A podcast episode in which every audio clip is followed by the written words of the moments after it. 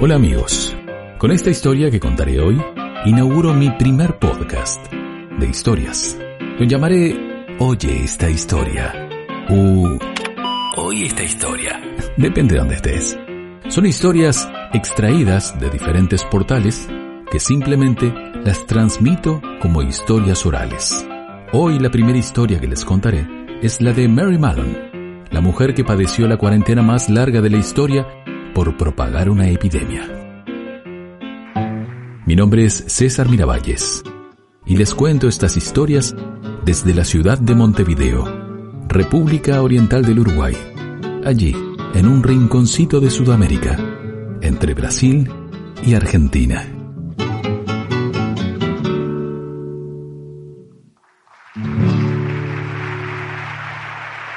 Esta es la historia de Mary Mallon, la mujer que padeció la cuarentena más larga de la historia por propagar una epidemia. En tiempos de cuarentena y aislamiento, es oportuno recordar la terrible historia de esta cocinera irlandesa, instalada en Nueva York a principios del siglo XX.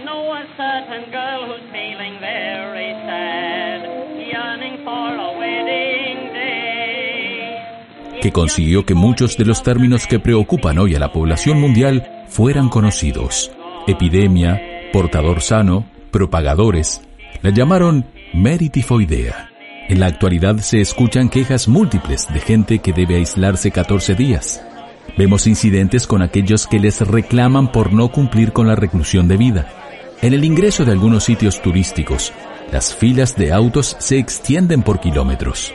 Esas dos semanas que ahora se asoman como más largas, resultan imposibles de cumplir para muchos que no asumen la responsabilidad que les toca. Tal vez su actitud cambiaría si conocieran la historia de Mary Mallon, la mujer que sufrió la cuarentena más larga de la historia.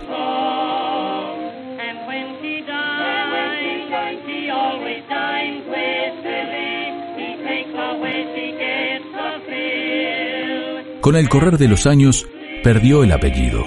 Casi nadie lo recuerda aunque su figura sea evocada en los ámbitos científicos y por divulgadores. Para la historia ella perduró como Mary Tifoidea, porque esa fue la enfermedad que Mary ayudó a propagar. Pero la manera en que se sucedieron los hechos, y en especial en qué se descubrió la capacidad de contagio de Mellon, convierten a la historia científica en un relato detectivesco.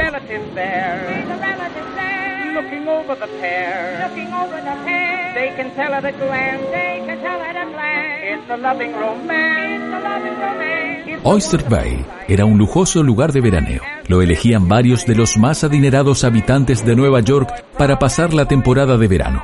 Las vacaciones no duraban solo un mes. Aquellos que no eran propietarios alquilaban mansiones y llevaban un batallón de empleados de servicio, mucamas, mayordomos, jardineros, cocineras. A fines de agosto de 1907, en ese exclusivo sitio de Long Island, una noticia produjo un cimbronazo que, además de la salud, hizo peligrar el andamiaje económico de varios. Una nena de 7 años, la hija menor de la familia Warren, fue diagnosticada con fiebre tifoidea. Pasó menos de una semana para que hubieran otros cinco enfermos, todos de la misma casa. Dos empleadas domésticas, un jardinero, una hermana de la primera contagiada y la señora Warren, la madre. Los síntomas claros hicieron que todos tuvieran el mismo diagnóstico. Este brote súbito llamó la atención de varios en Oyster Bay, porque era la primera vez en la historia que había casos de fiebre tifoidea en Oyster Bay. Una situación inédita. Eso se debía porque era una zona de veraneo de personajes con un gran pasar económico. La situación preocupó al señor Warren, pero no solo por la salud de su familia sino porque era un reconocido banquero, el presidente del Lincoln Bank, y en su círculo, uno de sus vecinos de descanso, por ejemplo, era el presidente Theodore Roosevelt. Padecer este tipo de patología era un demérito, un contagio casi acusador. ¿Qué habrían hecho los Warren para merecer esto? Para merecer el escarnio de una enfermedad de pobres. Sin embargo, quien se mostraba más afectado por esta situación era George Thompson, el dueño de la mansión en que se contagiaron los Warren.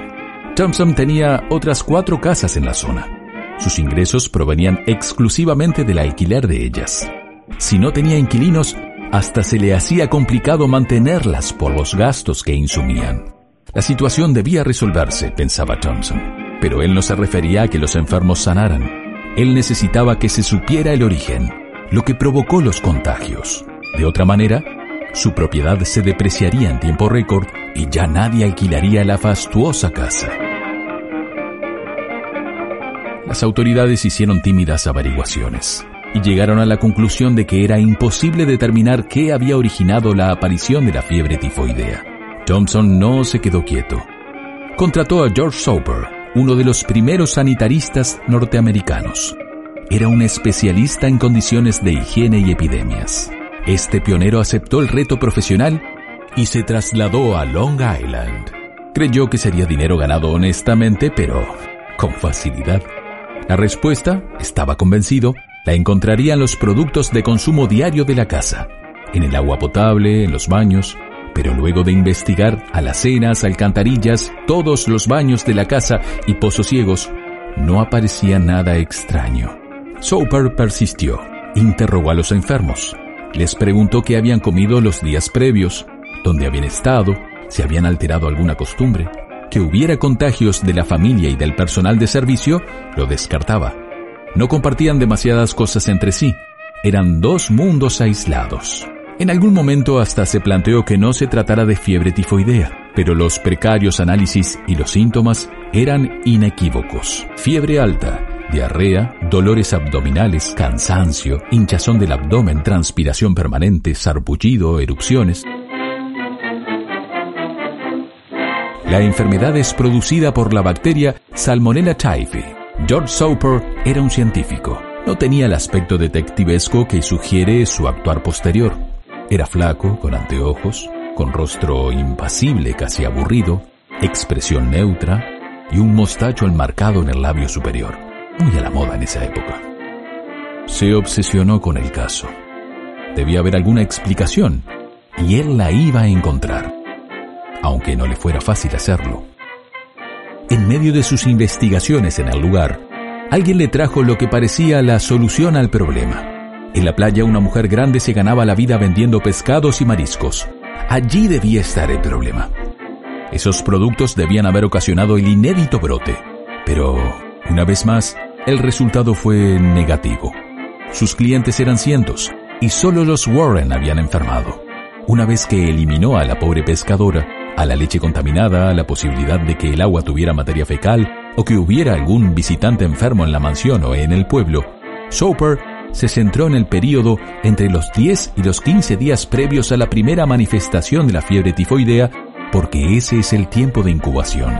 Una vez más, repasó cada uno de los elementos y circunstancias.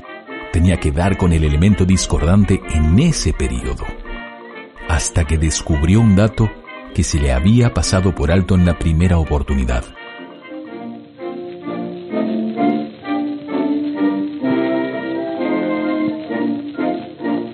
una cocinera que trabajaba en la casa en ese tiempo, que había ingresado un par de días antes y que había renunciado poco después del contagio masivo. Soper pensó que se trataba de una mala y evidente novela policial. La cocinera era la sospechosa principal. Ella manipulaba la comida, luego apareció la enfermedad y por último la mujer se esfumó. Pero en su teoría había un problema, le señalaban varios. ¿Por qué ella no estaba enferma? El concepto de portador sano no se conocía todavía en Estados Unidos, aunque ya había sido descrito en Europa por el doctor Robert Koch. Soper conocía ese descubrimiento y sabía que debía ubicar a la cocinera para resolver su caso. Estaba excitado. Todo indicaba que iba a dar con su primer portador sano, con el primer portador sano de Estados Unidos. Primero se dirigió a una agencia de trabajo, la que la había recomendado a la familia Warren, y luego a otra y a otra. De allí fue a hablar con las familias que la contrataron. Cada uno de sus empleadores la describió de manera similar. Era alta, maciza, muy callada y efectiva en su trabajo. Reconstruyó la vida de esa mujer y los sitios en que se había desempeñado en la última década. Se enteró que Mary Mallon había nacido en Irlanda del Norte en 1869, que a los 15 años emigró a los Estados Unidos y que vivió con sus tíos hasta que encontró trabajo como cocinera. Fue contratada por algunas familias de fortuna. Sus empleadores coincidían en que Mary cocinaba muy rico, pero sus normas de higiene eh, no eran demasiado estrictas, como las de casi nadie en esos años. Pero había otro elemento en común en cada uno de sus trabajos. En todos hubo gente que se contagió de fiebre tifoidea, y luego de esos casos, Mary Malone desaparecía. George Soper supo que había resuelto el caso. Sin embargo, faltaba lo más importante, encontrar a la cocinera. Un par de meses después, alguien le informó que en una imponente casa de Park Avenue, en Nueva York, una joven de 20 años agonizaba a causa de la fiebre tifoidea y que una de las empleadas también había enfermado. Sabía lo que iba a encontrar en el lugar, a quién iba a encontrar en el lugar. Con su prestigio a cuestas, fue bien recibido por los dueños de la casa. Inspeccionó los diversos ambientes, aunque intuía que el premio mayor iba a estar en la cocina. Allí entre las ollas, vegetales y cuchillos, encontró trabajando a una mujer alta, robusta, de ojos claros y mirada apagada. Por fin se enfrentaba con Mary Malone.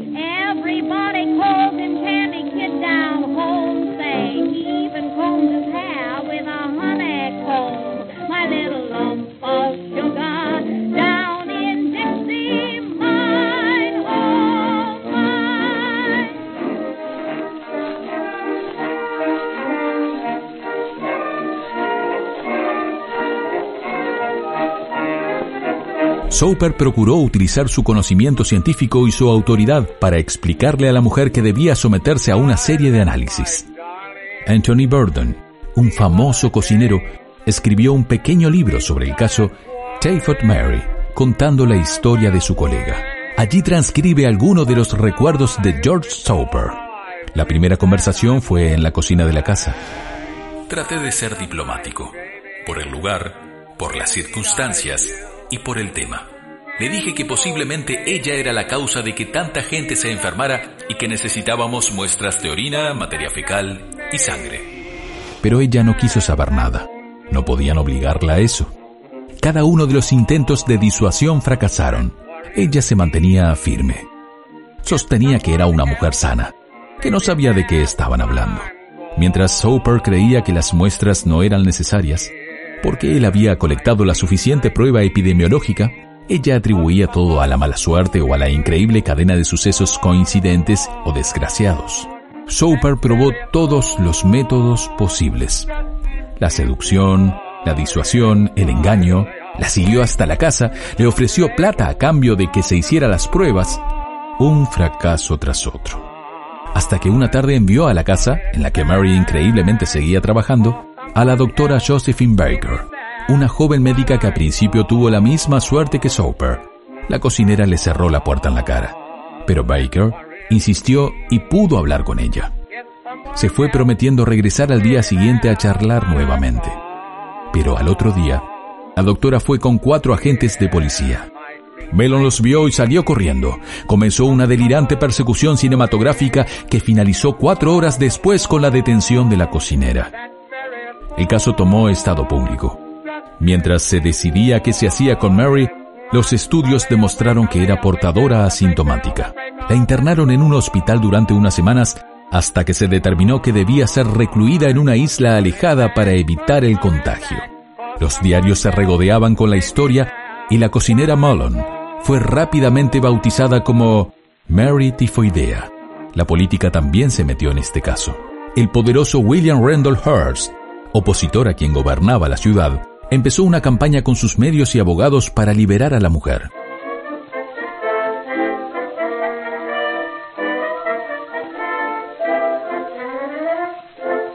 Sostenía que era una locura mantener cautiva a una mujer trabajadora y católica. La causa judicial entre recursos y apelaciones demoró tres años, en los que Mary permaneció en cuarentena. Ese aislamiento terminó tres años después de su inicio. El juez decidió que podía transitar libremente con la única condición de que no volviera a desempeñarse como cocinera. Mary acató la decisión y comenzó a trabajar como personal de limpieza en distintas casas y hoteles. pero los ingresos eran menores que como cocinera. Durante más de cinco años no hubo noticias de ella, y parecía que su caso sería olvidado, que solo sirvió para entretener a la opinión pública un tiempo. Sin embargo, en 1915, hubo un contagio masivo en una maternidad de Manhattan. 25 afectados en el Sloan Hospital for Women hizo que Soper volviera a volcarse en el tema. Naturalmente, mientras otros sanitaristas se preguntaban por el agua o las condiciones de higiene, Soper se centró en el personal de la cocina. Revolviendo papeles encontró una letra en una ficha de ingreso que le llamó la atención. La cocinera se llamaba Mary Brown. Hacía unos días había renunciado. Cuando pidió que le describieran a la mujer, ya no le quedaron dudas. Esa cocinera grandota era otra vez Mary Mallon, que utilizaba un apellido falso. La pesquisa en esa ocasión la encaró la policía. La encontraron rápido y esta vez su cuarentena sería definitiva. La confinaron otra vez a una isla, la North Brother Island. Ella seguía negándose a que le extrajeran la vesícula biliar, lugar en el que se alojaba la bacteria. Tal vez creía que otra vez ganaría la batalla judicial, pero ya nadie la ayudó. Estuvo 23 años aislada en esa isla, hasta el día de su muerte. Mary Mallon fue lo que hoy se conoce como una superpropagadora. Al menos medio centenar de personas se contagiaron a través de ella y tres murieron.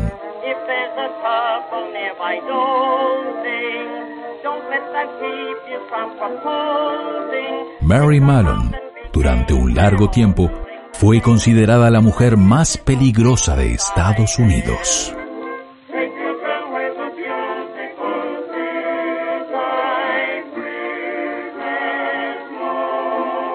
Y hasta aquí, la historia por el día de hoy. La historia de este primer podcast. Oye esta historia. U oye esta historia. Hasta un próximo encuentro.